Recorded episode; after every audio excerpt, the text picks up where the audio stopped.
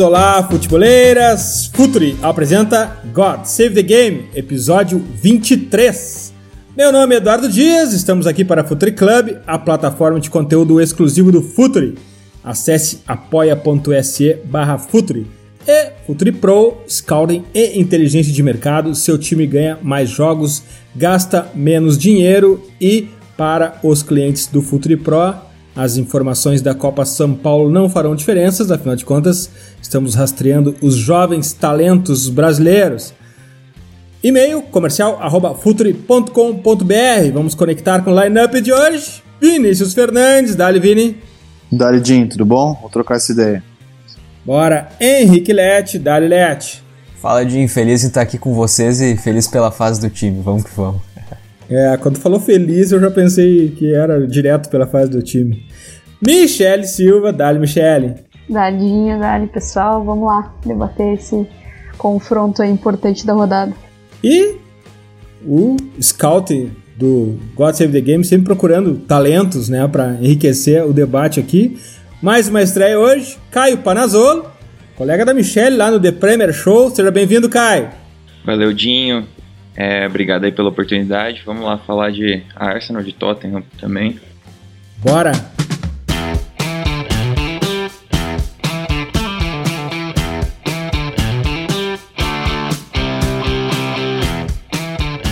Então começar falando de Arsenal e Tottenham, falando também sobre ideias, falando também sobre conceitos, não só exatamente sobre o jogo, mas a gente precisa falar de umas métricas que muitas vezes são métricas de vaidade, como eu sempre falo.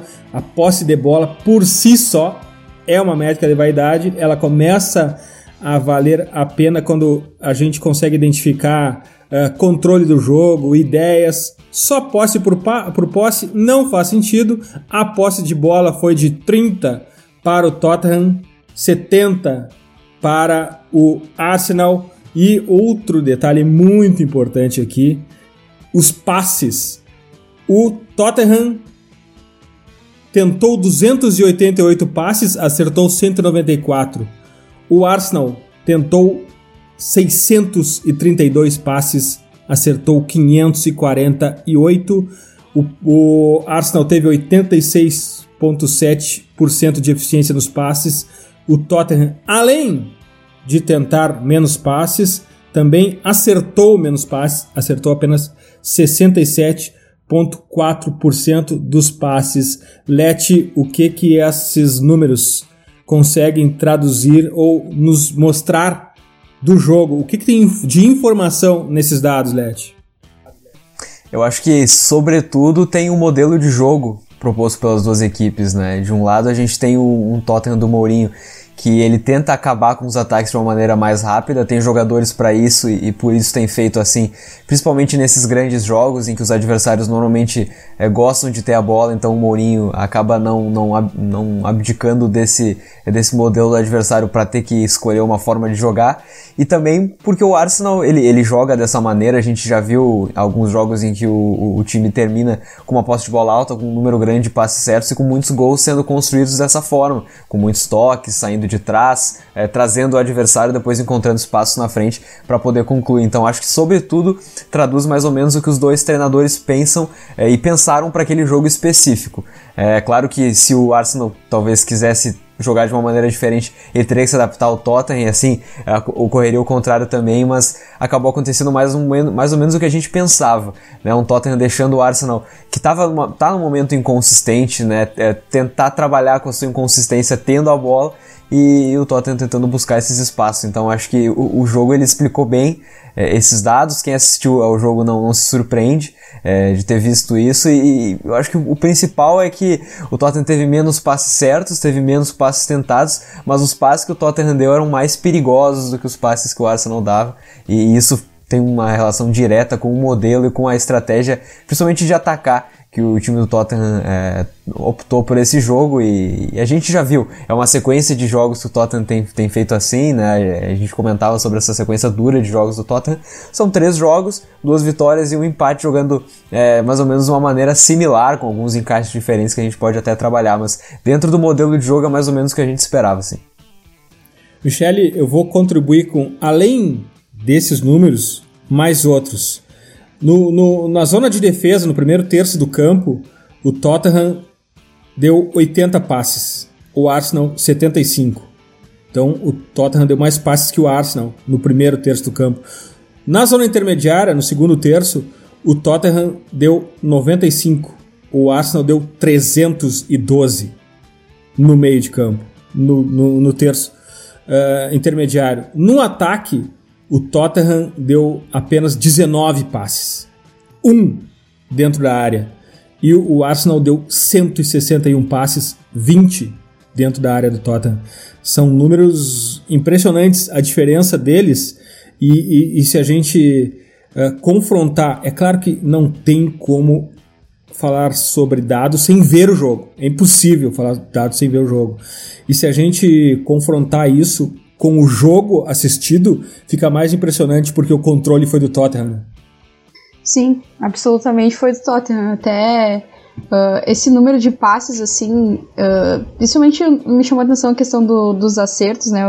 86%, 87% do Arsenal uh, com uma grande quantidade de passes, é aquilo que o Leste falava, diz muito sobre a proposta do time, é, tem muito a ver com a, o, o, dado mais a soma de assistir o jogo, né, do que, que a gente viu da partida, e eu acho que esse, esse dado de quantidade de acerto, de, de porcentagem de acerto, ele também diz muito sobre aonde que o Tottenham marca, né, o Tottenham é um time que marca no, dentro do seu campo, é um time que marca em bloco médio, bloco baixo, então ele dá esse campo de conforto, digamos assim, para o adversário.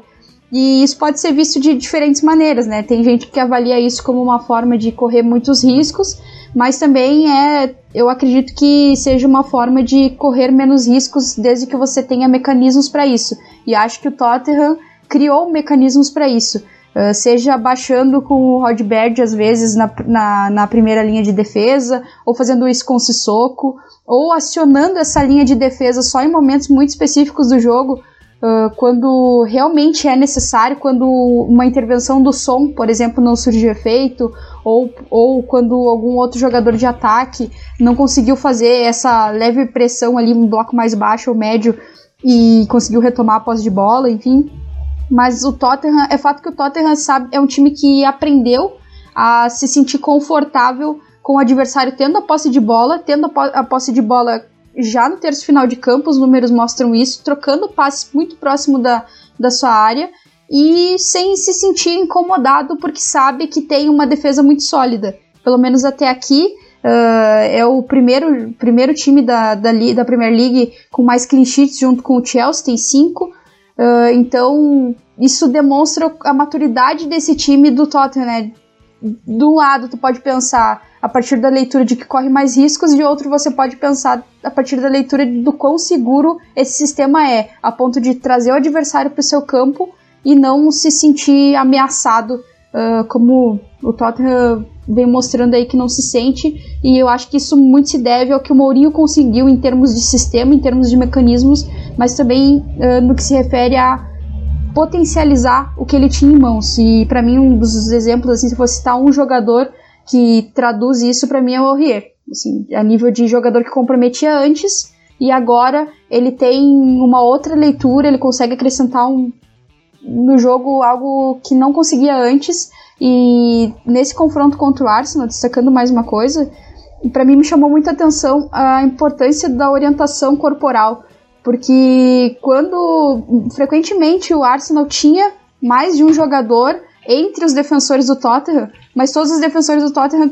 estavam orientados de modo a antecipar essas, essas ações ofensivas do, do Arsenal e, e, conseguir neutralizar ali as possibilidades de ataque. Então, para mim, se isso não é exemplo de algo muito bem pensado, eu não sei o que, que é. Caio, e a tua visão de Arsenal sobre esse jogo com os números tão favoráveis, os números por si só tão favoráveis ao Arsenal, mas e aí quando a gente vê o jogo, o controle está do outro lado. Uh, esse é o modelo Arsenal mesmo, de posse, de ter o domínio de todas essas, essas métricas? É o modelo que o Arteta vem tentando implementar, né? É, talvez tenha questões extra-campo que ele já tenha conseguido ter sucesso, mas uh, o fato é que no campo hoje o Arsenal é um time muito inconstante. E apesar de o Mourinho ter um pouco mais de tempo no cargo como treinador do Tottenham do que o Arteta, e a diferença seja pouca realmente, se não me engano, de um mês, talvez um mês e meio, o Tottenham é um time que se mostra muito mais maduro dentro de campo, dentro do que se propõe a fazer, do que o Arsenal. Então a gente vê um volume muito alto de passes no meio campo e no terço final, mas principalmente os, pa os passes de meio campo de segunda fase ali são passes que a gente vê muito erro de gesto técnico dos jogadores, uma falta de segurança, é, muitas vezes no posicionamento corporal, em como progredir a jogada, que são coisas que são pilares de você tentar jogar de forma mais posicional. Então, hoje o Arsenal é um time que mostrou muita perspectiva no começo, antes da temporada, né? Vindo de vitória da FA Cup, talvez o Tottenham não tinha tanta perspectiva ou se questionava um pouco o que o Mourinho ia fazer, mas hoje o Arsenal precisa é, abaixar a cabeça e trabalhar mais para conseguir é, mostrar mais dentro de campo, realmente. Mostrar um pouco mais de constância, um pouco mais de, de, de ideias. As ideias estão claras, mas de execução mais clara e mais é, limpa das ideias que o treinador põe no time. Então, é, não, não tem nem muito o que falar, né? O Tottenham ganhou, independente de quantos passes dentro da área ou fora da área, o jogo teve controlado em todos os momentos. É, então, realmente foi, foi uma superioridade bem grande do time do Tottenham e o Arsenal precisa é, realmente olhar para isso, se espelhar, tentar conseguir um pouco mais de ânimo para executar as ideias que estão sendo é, passadas pelo treinador. Vini, a gente falou uh, em alguns episódios atrás que esse era o playbook do, Pe do, do Mourinho contra o Pep. Agora esse é o playbook do Mourinho contra o Big Six. Daqui a pouco a gente vai estar falando, não, esse é o playbook do Mourinho, ponto.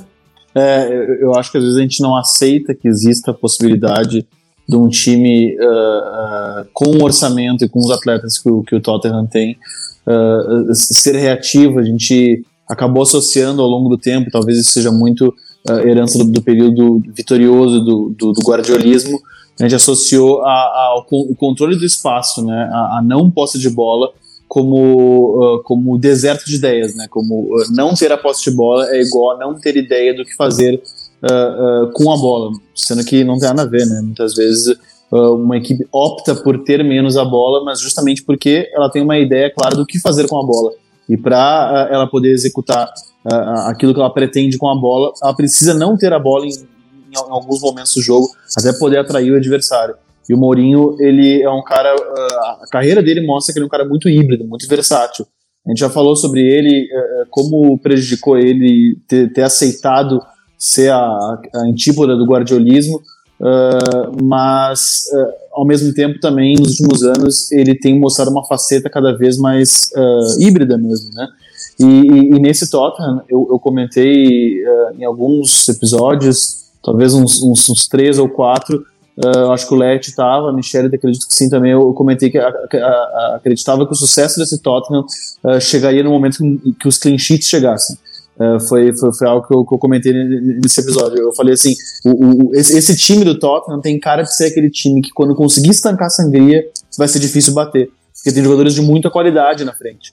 Uh, e, e, era um time que tomou, que tomou muitos gols na chegada do José Mourinho. Né? Quem, quem tá assistindo o, ou assistiu a, a, a War Not do, do Tottenham, uma excelente série da Amazon, uh, recomendo inclusive para quem Uh, não é torcedor do Tottenham e não gosta necessariamente de Premier League, porque é uma, uma aula de gestão de pessoas também, uh, e, e, e, é, e mostra muito como o Mourinho se debateu no começo da, da passagem dele no Tottenham para fazer o time estancar essa sangria. E como ele con está conseguindo fazer isso uh, com a chegada de não tantos jogadores assim, né, mas com um cara que está sendo fundamental para isso, que é o Royber, que dá uma proteção incrível no, no meio de campo, né?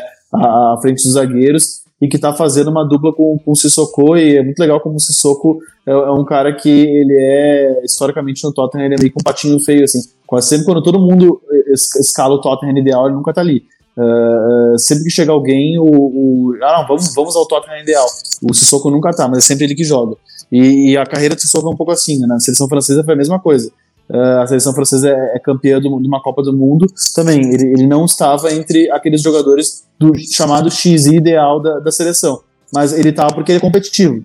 Eu acho que o, o Tunedin comentou, acho que hoje mesmo, sobre competitividade, né? Como competitividade entrega pontos. E o Sissoko é esse cara. E o Mourinho, ele encontrou essa estabilidade defensiva com eles, né? Depois de jogar muito com o Harry Winks, jogar com, com o Lo Chelsea nessa, nessa linha de volantes, ele encontrou estabilidade com esses dois jogadores de maior resistência física, fazendo esse jogo direto. Então, e, e é muito legal como é, é, um time que faz um jogo direto uh, de maneira uh, desavergonhada, né? Sem, sem, uh, sem vergonha, porque eu também já vi muito treinador optar por um jogo assim uh, uh, e chegar na hora da, da, da, da coletiva, enfim, ele, ele, não assumir isso como, como um jeito de jogar. E o Mourinho fala isso e até se vangloria disso de maneira até engraçada e curiosa. Mas é isso, é o, é Mourinismo em alto. O, o, é, o legal disso é que o Vini fala, né, sobre. É, a questão até sobre isso, se vai ser o playbook do, só dos jogos contra o Big Six ou de fato em todos os jogos. Se a gente vai pegar a temporada como um todo, tem jogos contra times que não são do Big Six e o Tottenham também teve menos a bola, como por exemplo o jogo contra o Brighton. Mas é, eu percebo que tem uns outros jogos contra o Burnley, contra o West Bromwich, até contra o United com um jogador a menos, que aí acaba se tendo uma obrigação natural de se ter a bola, porque o adversário simplesmente tem, dá dois, três toques e uma pressão defensiva que existe na bola, ela já acaba obrigando ela a ficar com o Tottenham, então o time acaba ficando com a bola, então tem que criar soluções a partir disso. Mas quando é um adversário que ele retém a bola melhor, o Brighton é um caso de um time que tem jogadores para reter essa bola e para tentar trabalhar ela com mais toques, parece que o Tottenham está encontrando essa maneira de jogar. E é, se a gente for lembrar o Chelsea do, do Mourinho, aí a, a Michelle pode comentar depois melhor, ele era um time que é, dependia muito também de, desse sentido. Tinha jogos em que era brutal no contra-ataque, tinha jogos em que conseguia ter a bola e a partir de alguma criatividade do Hazard, alguma situação é, criada por ali conseguia fazer diferença. Então, é, é, eu não, não sei dizer se ele vai levar isso para todos os jogos, até porque são vários contextos apresentados e tem alguns que realmente a melhor opção não é essa. Pô, você tá com um jogador a mais, vai ficar ali se defendendo, podendo, sei lá, tá martelando o cara, fazendo 4, 5 gols que nem foi contra o United, né? E aí eu lembro do jogo contra o Southampton, que é um jogo que o Tottenham tinha muita dificuldade é, eh, para criar, tinha mais a bola, e aí a partir do momento que começa a aproveitar os contra-ataques, começa a fazer um gol atrás do outro. É, são quatro gols do som com quatro assistências do Kane, todas elas em ataques rápidos ou em contra-ataques que é, o Tottenham conseguiu pegar o adversário desprevenido. Então, é, me parece que é, sim, é um, uma, uma estratégia do playbook do Mourinho que vai estar tá presente durante toda a temporada com adversários de dentro do, do Big Six e de fora também, é, dependendo do, do modelo de jogo apresentado, mas não entendo que seja a única maneira que ele vai ter de jogar. É, agora a gente vai ter um jogo do Tottenham contra o Crystal Palace no final de semana que provavelmente não vai ser a mesma situação. O Tottenham não vai jogar dessa maneira exatamente. Talvez, talvez jogue, é, talvez o humor da língua. A gente teve um jogo Tottenham e Crystal Palace há pouco tempo, que foi o último jogo da, da temporada passada, em que o Tottenham teve menos a posse. Isso é um fato. Agora é um jogo que um empate bastava para se garantir na Liga Europa. Então, é, o contexto ele é diferente, o, o, Crystal Palace vai chegar com uma proposta de jogo diferente, eles estão confiantes depois de uma goleada, então é um jogo muito legal pra gente parar e observar, pô, será que o Tottenham vai jogar dessa maneira também contra os adversários mais, entre aspas, frágeis? Ou, ou vai ser um, um modelo mais para jogos grandes? Essa sequência de jogos grandes, ela nos engana muito, né? Pô, é, são, em cinco jogos são, aliás, em seis jogos são cinco contra times grandes, é, então é, talvez isso meio que deixe nossa imagem imagem é, do que é o Tottenham do Mourinho um pouco é, turva, né? Talvez não seja assim o restante da temporada inteira a gente fique comentando sobre isso, é, porque é, vai que esses jogos são principais que a gente comenta mais, são os que o time jogou assim, mas eu acredito que essa maneira de jogar assim ela vai estar presente é, independentemente do adversário, mas sim considerando a forma que o adversário joga e, os perigos, os riscos que ele traz ao Tottenham. Eu acho que uh, esse teu exemplo sobre o Palace me lembrou de quando eu estava prestes a assistir Tottenham e Burley, que eu pensei a mesma coisa. Eu pensei, ah, eu acho que agora o Tottenham uh, não vai mais ser, não vai mais optar por uma postura mais reativa e vai ser se obrigar a ser propositivo. E de, e de fato aconteceu isso. O Tottenham teve uh, muito mais a posse de bola, circulou muito a bola perto da, da área do Burley e venceu o jogo só por 1 a 0. Uh, se não me engano, uma combinação de Son e Kane um para outro, enfim, não lembro a ordem. Mas é, é muito isso, assim, eu acho que esse poder de adaptabilidade do time é algo cada vez mais moderno, assim, algo cada vez mais importante, sabe? Eu, eu acho que o Liverpool, por exemplo, eu acho que tem muito isso. Óbvio que são estágios completamente diferentes e acho que nem cabe a comparação, mas é, eu acho que o Liverpool tem muito essa pegada assim de, de uma época ele precisava ser muito reativo para fazer o jogo dele e depois ele conseguiu mudar isso e ele venceu, por exemplo, o Overhampton, que é uma equipe, uma equipe uh, tipicamente reativa, uh, tendo mais a posse de bola e venceu com tranquilidade. Então, é, eu acho que esse poder de se adaptar ao adversário e de conseguir dominar todas as fases do jogo é o que faz da, de uma equipe uma grande equipe, assim, né? Uma equipe top, assim. E uma outra coisa que eu queria acrescentar sobre o que o Vini falava, essa questão da, da valorização da posse e tal, é, como são coisas que a gente constrói a partir do que a gente consome, né? Seja de filme, debate, enfim. É, são construções que a gente faz mentalmente, mas que a gente pode desconstruir ao longo do tempo, né? E daí cabe a gente estar tá aberto a isso.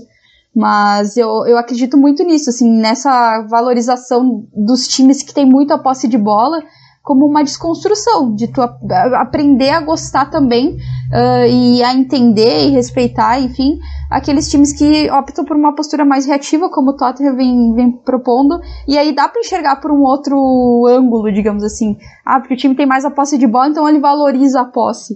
Uh, não necessariamente, depende do jogo. Uh, um time que, ah, por exemplo, o Tottenham, ele tem menos a posse de bola, mas pode-se dizer que ele valoriza muito ela. Porque quando ele tem, ele é muito cirúrgico nas suas, nas suas iniciativas e eficiente. Então essa valorização da posse, ela tem um conceito que a gente pode brincar e analisar sobre os dois aspectos que a gente vai ver vantagens, né? E, e uma coisa que eu acho interessante também, que eu, eu, sempre vi muita gente, principalmente nos jogos em que o Tottenham joga contra equipes fechadas, normalmente menores, uh, e o Tottenham uh, sofre naturalmente, ganha de 1 a 0 ganha de uh, 2 a 1 uh, faz um placar magro, muita gente uh, às vezes atribui tudo isso ao início de um processo, como se uh, para o Tottenham ganhar um título, ele necessariamente vai ter que melhorar isso. sendo que isso, quando vê, pode ser uma característica intrínseca no time, que ele pode ganhar títulos mesmo sendo assim, porque equipes campeãs, elas não são perfeitas. E elas não são campeãs porque elas são perfeitas. Uh, elas são campeãs porque dentro daquilo, daquele modelo proposto, elas conseguem ser muito boas numa coisa, em outra, às vezes em mais de uma coisa, mas uh, o, o, Tottenham pode muito bem, muito bem ser campeão ganhando de. Uh, tendo dificuldades para vencer de equipes fechadas, que é algo muito natural, uh, e fazendo jogos grandes contra, contra equipes de, de, mais expressão. Isso, isso faz parte da identidade de um time. E o legal do futebol é, é isso, né? E dos esportes coletivos como um todo. Como os campeões têm identidades próprias. O Mourinho também sempre falou isso muito. que, que ele busca sempre a identidade de um time. E o Tottenham é um time em busca de identidade. E, e assim, uh, uh, sem querer ser resultadista, mas o Tottenham, e a série também mostra muito isso, vou falar de novo da série, uh, o, o, Tottenham precisa de resultado. porque o, o Tottenham, o Mourinho disse isso, o Tottenham, ele passou por uma reestruturação física, organizacional, tem um estádio mais moderno da cidade, ele conseguiu multiplicar o seu patrimônio como clube, ou seja, ele se agigantou como clube falta título, falta taça para respaldar. É, é, é, é, necessidade de resultadismo mesmo. E não à toa o José Mourinho foi contratado. Então, assim, uh, eu acho que às vezes a gente é muito idealista. Quando tem, tem vezes que sim, o, o, o, o que precisa num projeto mesmo é a taça, é a taça no armário. O Mourinho tá ali, não é de graça. Né? Existe, é, já, já, já, já passo para a Michelle aqui, mas antes eu quero dizer que existe um, um showroom mundial no futebol que é um torneio super midiático chama-se Copa do Mundo, né? Um torneio de verão de, sei lá, 7, 8 jogos ali, que dita muitas tendências, e afinal de contas a França não foi um primor de posse de bola, era um, um, time vertical. E tem outro aspecto que é legal da gente falar sobre essa grande discussão de posse de bola e, e controle pelo espaço, que tudo, toda, uh, todo esse conceito de posse de bola, obviamente que ele vem com, com o Barcelona de Guardiola no começo dessa década, já são 10 anos de protagonismo da posse de bola, quando na verdade sequer as discussões mais aprofundadas e dados não eram tão ricos no, no mundo do futebol. Então ela cresce a posse de bola como se ela fosse a única forma de vencer,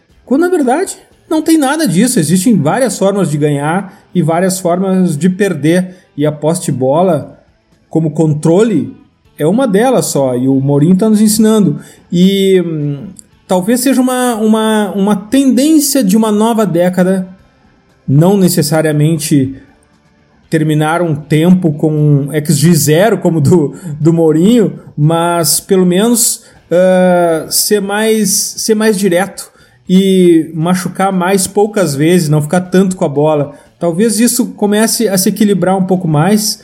Uh, eu sei que tropicalizando um pouco a conversa, né? Aqui no Brasil isso é muito difícil de ser aceito porque a história da poste-bola e a gente vê as transmissões dos jogos pela TV, nossa, poste-bola, olha só a poste-bola, que lindo, 70, 80%, é, ele vai ganhar o jogo porque ele tem essa poste-bola. É muito simplória essa conversa, mas eu acho que que essa discussão e esse conceito vai começar a ser um pouco mais diluído.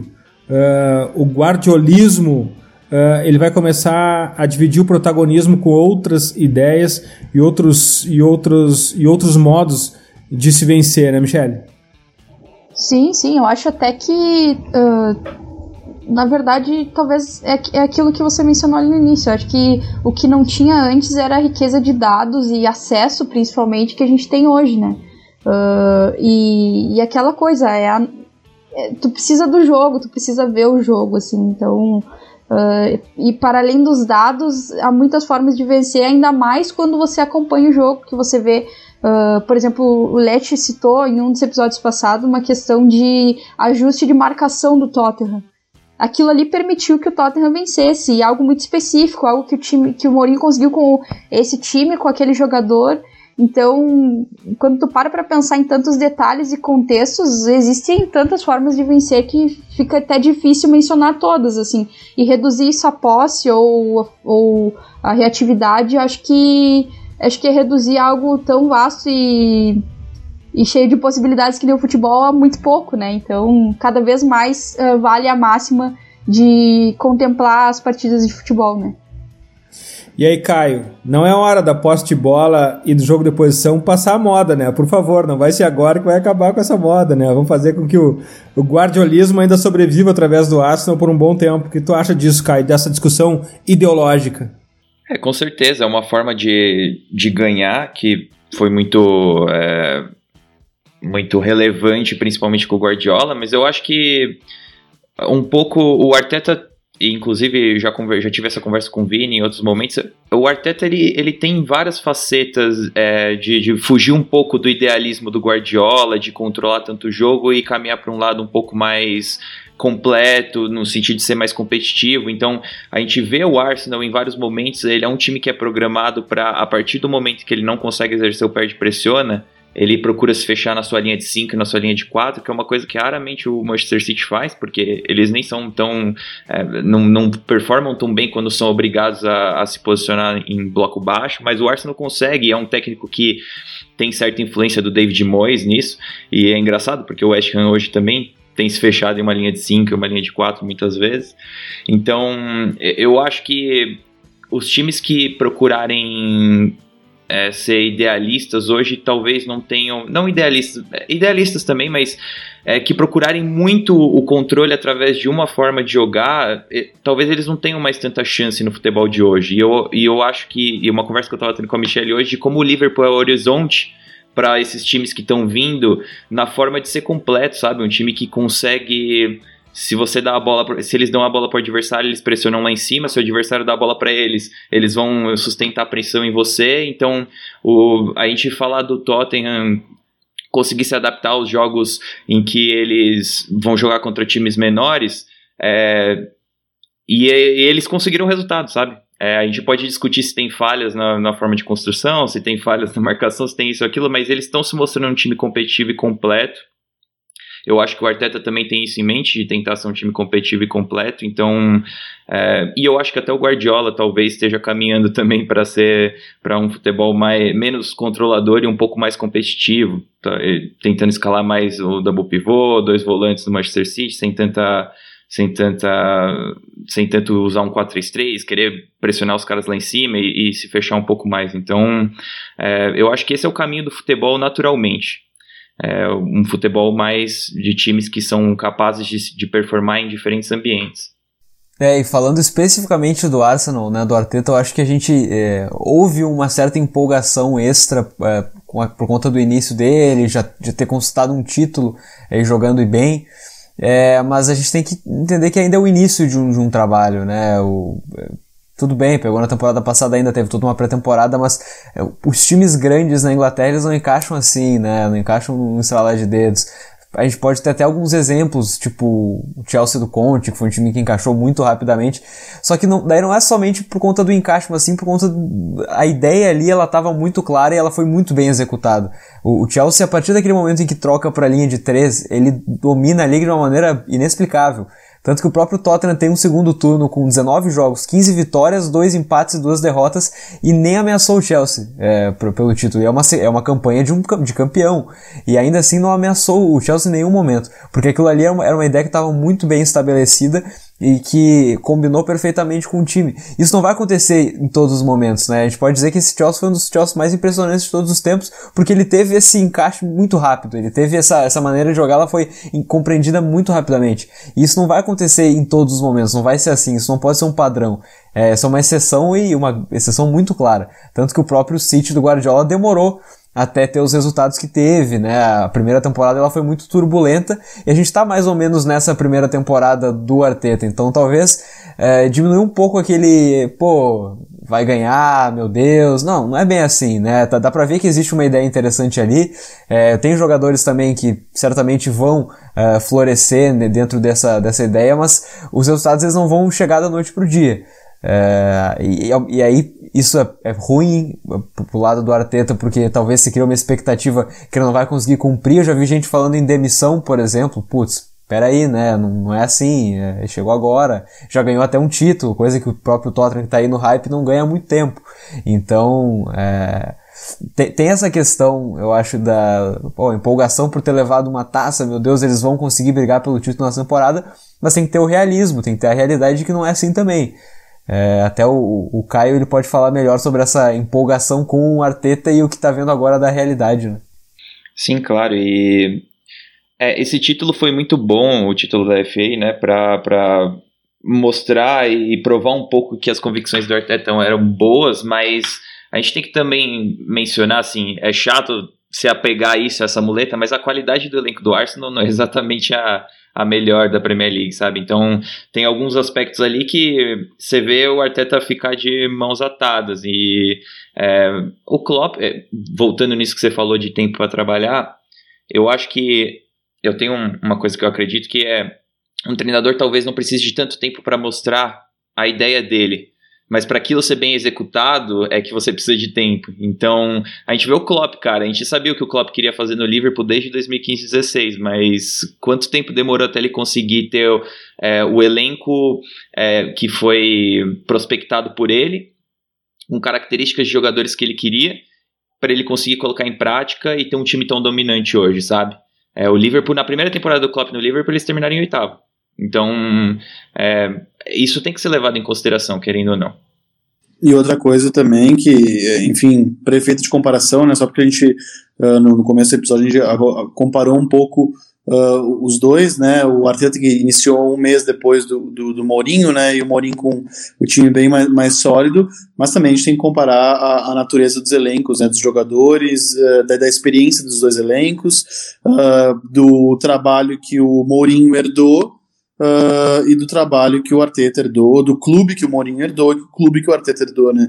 Isso, isso, isso é o famigerado contexto que já virou sticker aqui no, no, no Futre pelo Eduardo, uh, que, que tem que ser levado em consideração nesse caso, porque uh, ele faz muita diferença. O Arsenal ele é claramente um clube em reconstrução, e aí o Caio também pode falar melhor sobre isso. Me parece que ele é um clube em reconstrução, ainda tateando, Não sei, não sei se é um clube em reconstrução que sabe exatamente para onde caminhar, talvez seja errado.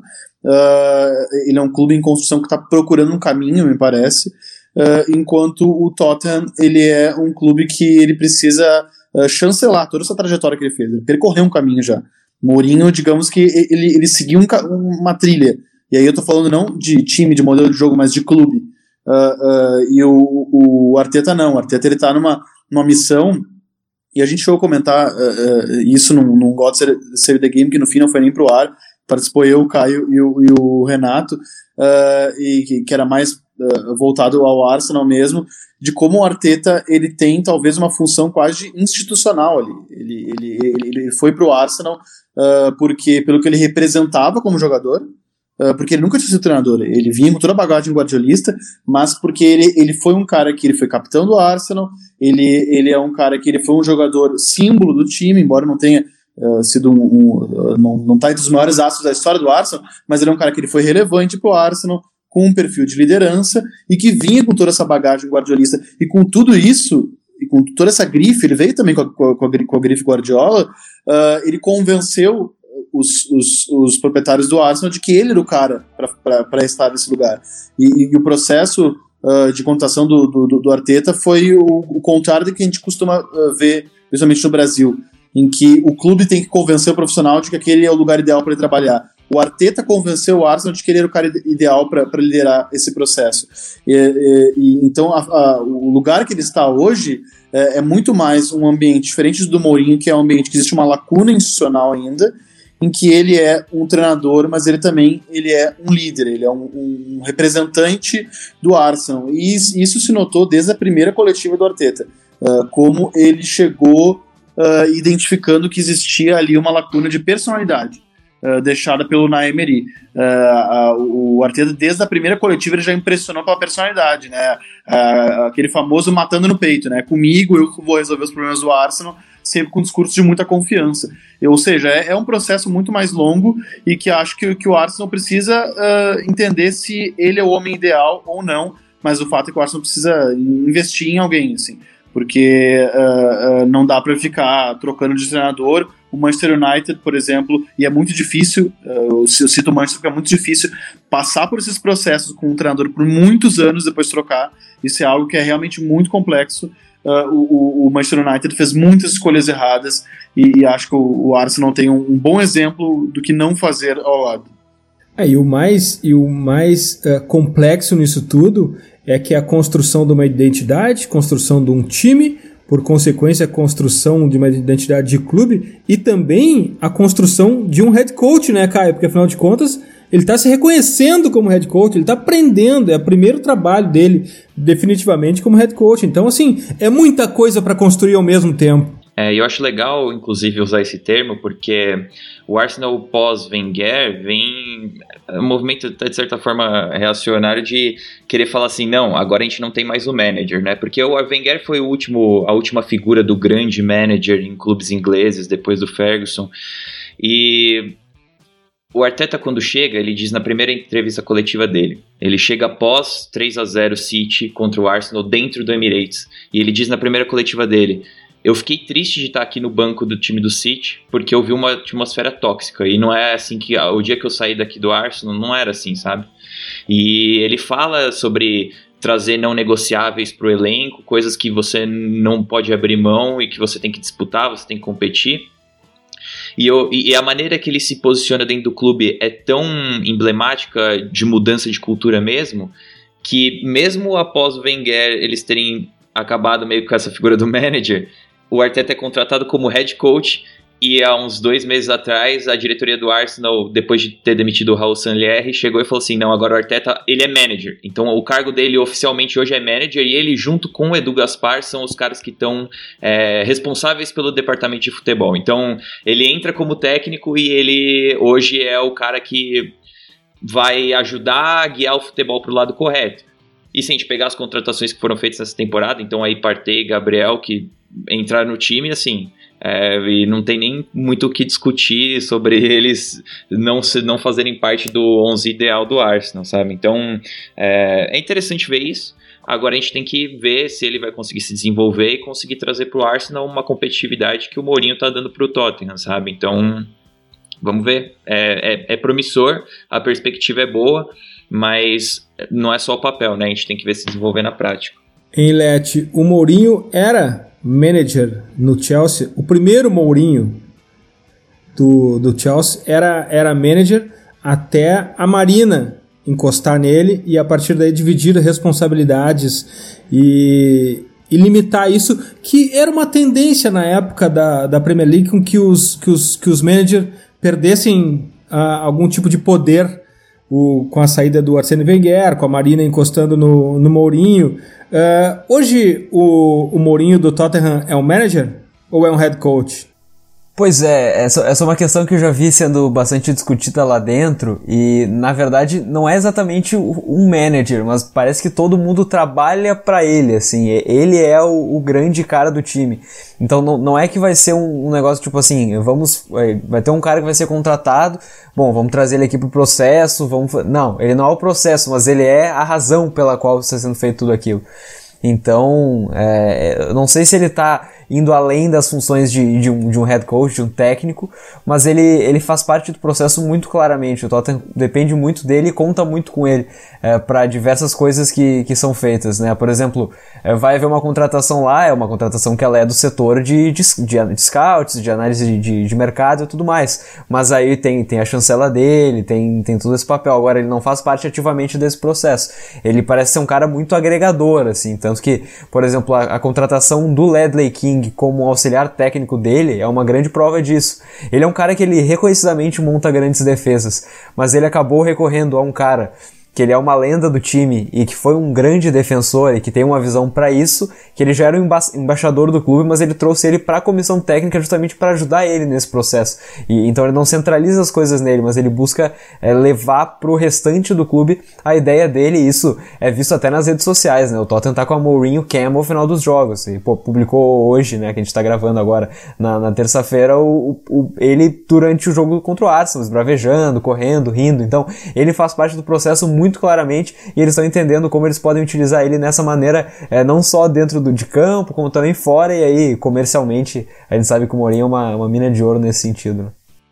E, e, só para complementar nessa questão do manager versus treinador, para a gente ver como não existe receituário pronto, né? No caso do Liverpool foi o contrário. O Liverpool existia uma comissão de contratações que cuidava uh, de, de, de, negócios e deixava o treinador apartado. Uh, isso até o Brandon Rodgers. E, e, inclusive foi um dos pré-requisitos do Klopp quando desembarcou em, em Liverpool. Uh, ele, ele, disse: uh, Eu quero participar ativamente, eu quero ser a última palavra em, na, em todas as contratações. Uh, e eu quero. Ele praticamente acabou pulverizando o, comissão, o comitê de contratações que o Liverpool tinha, que tinha ali entre os acionistas majoritários do clube, também tinha a voz do treinador e também, eh, e era a maior parte do conselho era dos, dos donos do clube, que, que inclusive são norte-americanos. E, e, aí muita gente atribui o mau, mau, mau gasto, do, o mau investimento do dinheiro da venda do Soares, por exemplo, a isso. E aí o, o, o Klopp, por exemplo, ele chega uh, dizendo, talvez não com essas palavras, mas eu quero ser o manager. E aí o Liverpool é muito engraçado porque o Liverpool é tido como um modelo de gestão, né? E, e eu acho legal isso, quando a gente vê como as coisas não são Uh, uh, como não existe um modelo para tudo a ser seguido, né? Como cada time tem sua filosofia, como cada treinador tem sua filosofia, cada uh, contexto tem uma realidade e não existe receituário pronto. É legal que aqui no, no, no Brasil, é, só para a gente fazer essa, é, essa conexão, aqui no Brasil tem alguns times que dizem, não, agora a gente vai ter a nossa própria comissão uh, técnica, nosso próprio preparador físico, aí demite o treinador, o outro treinador só vem se ele trouxer o preparador físico, tá, ok, tudo bem, não vale mais o nosso preparador físico, pode trazer o teu. A gente dá um jeitinho aqui, coloca o nosso preparador em outro. Uh, assistente da preparação física, alguma coisa assim, é muito comum. E agora vamos para o nosso quadro final e clássico. No que prestar atenção nesta semana no futebol inglês, Vini? Então, uh, uh, sexta-feira, às 5 da tarde, no Enner Road, vai estar tá rolando a bola para Leeds United do West Ham. Acho que vai ser um jogo bem legal uh, para a gente acompanhar mais de perto esse time do West Ham, uh, do David Moyes, né, que, que é tão mal falado, tão, tão detratado, inclusive nesse podcast por mim, uh, tá aí uh, fazendo uma campanha surpreendente e que sabe, vai ser aí pauta nesse, nesse nobre podcast se continuar nessa, nessa boa campanha. Vai ser um duelo interessante, dois treinadores muito diferentes. Valeu, Vini. Até a próxima. Valeu, um prazer. Abraço. Leti, no que prestar atenção no futebol inglês nessa semana? Bom, primeiramente, uma satisfação estar aí com vocês novamente. E, bom, eu vou falar do, de um time que surpreendeu a todos, né, nessa, nessa temporada passada, só que nessa temporada tem surpreendido negativamente, que é o caso do Sheffield, né, nenhuma vitória, um empate, 10 derrotas, um ponto é, em 11 jogos, é uma campanha muito, muito pífia, e a gente sempre exaltava, né, o que o, o, que o Chris Wilder havia feito com o time. E será que ele vai conseguir de alguma maneira mudar essa perspectiva? Eu tenho essa minha dúvida e o próximo jogo é contra o Southampton. E é um Southampton que está muito bem, né? Que vem num bom momento, desde que tomou a goleada pro Tottenham, é, se reagiu muito bem, né? Tá ali já no. tá na quinta colocação do campeonato. Então o jogo entre Sheffield e Southampton me parece ser muito curioso para essa próxima temporada, para essa próxima rodada, porque o, o caso do Sheffield e do Chris Wilder talvez pode estar próximo de um fim, porque é um início realmente bastante trágico. Não sei se é, nem no cenário mais perfeito um, um treinador vai conseguir se segurar de uma maneira como essa. Valeu, Leti, até a próxima. Feito, valeu. Michele, no que prestar atenção no futebol inglês na próxima semana? Então, eu não vou ir pro óbvio e vou ficar com Overhampton e Aston Villa, sábado, 9h30. Uh, jogo aí bastante interessante para ver como que o Overhampton vai sair aí depois dessa goleada que sofreu contra o Liverpool e principalmente é, possivelmente sem o Jimenez, né? Porque uh, foi bem sério ali o, o problema dele uh, e ver como é que o Aston Villa vai sair também, porque a última última partida do Aston Villa pela Premier League foi ainda em novembro e ele foi derrotado e pelo West Ham e depois era para ter jogado contra o Newcastle, mas foi adiada a partida, então ver como que vai se sair aí depois desse intervalo. E acredito que vai ser uma partida bem interessante no que se refere às propostas também. O Aston Villa é um dos times bem legais de acompanhar, então acho que fica uma dica boa aí pro pessoal. Valeu, Michele. Até a próxima. Obrigado por ter liberado o Kai lá do The Premier Show. Aliás, como se faz para acessar o The Premier Show, Michele? Conta pra gente aí. É, então, a gente tá agora fazendo. Começamos a fazer live na Twitch. Uh, The Premier Show, The Premier Show oficial na Twitch e arroba Premier Show Pod no, no Twitter e The Premier Show no Spotify. Demais. E aí, Kai, no que prestar atenção no futebol inglês dessa semana? Pô, aí deixaram fácil para mim, né? Eu não vou ter como fugir aí sábado, clássico, clássico de Manchester, o Derby. É, Manchester City querendo embalar, United precisando de um rebote aí depois da eliminação da Champions League. Então, acho que vai ser vai, vai ser fervente, vai ser bom. Obrigado aí pela, por receberem e fico feliz com a oportunidade. Abraço. Volte sempre, Kai, será sempre bem-vindo por aqui. E a gente volta semana que vem. Nós somos o Futuri e temos um convite para você. Pense o jogo. Até a próxima!